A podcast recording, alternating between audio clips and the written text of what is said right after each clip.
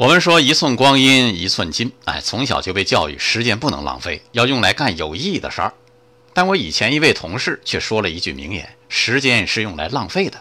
有一天，她爱上了鼓浪屿的涛声，就辞了工作，和老公搬到厦门去住了。然后呢，开个咖啡馆，生个孩子。春天来了，就在自家的小院子里种种花，看孩子跑来跑去，哎，很享受。她浪费的时间呢，给了所爱的人、所爱的城市、所爱的小资情调。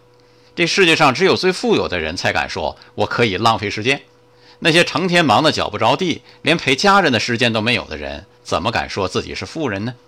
所以我说，衡量一个人爱不爱你，要看这个人愿不愿意在你身上浪费时间呢。明知道浪费时间，还愿意跟你一起消磨，你在他心里一定是太重要了。你不觉得这样的浪费时间是世界上最美好、最有意义的事儿吗？爱生活，高能量。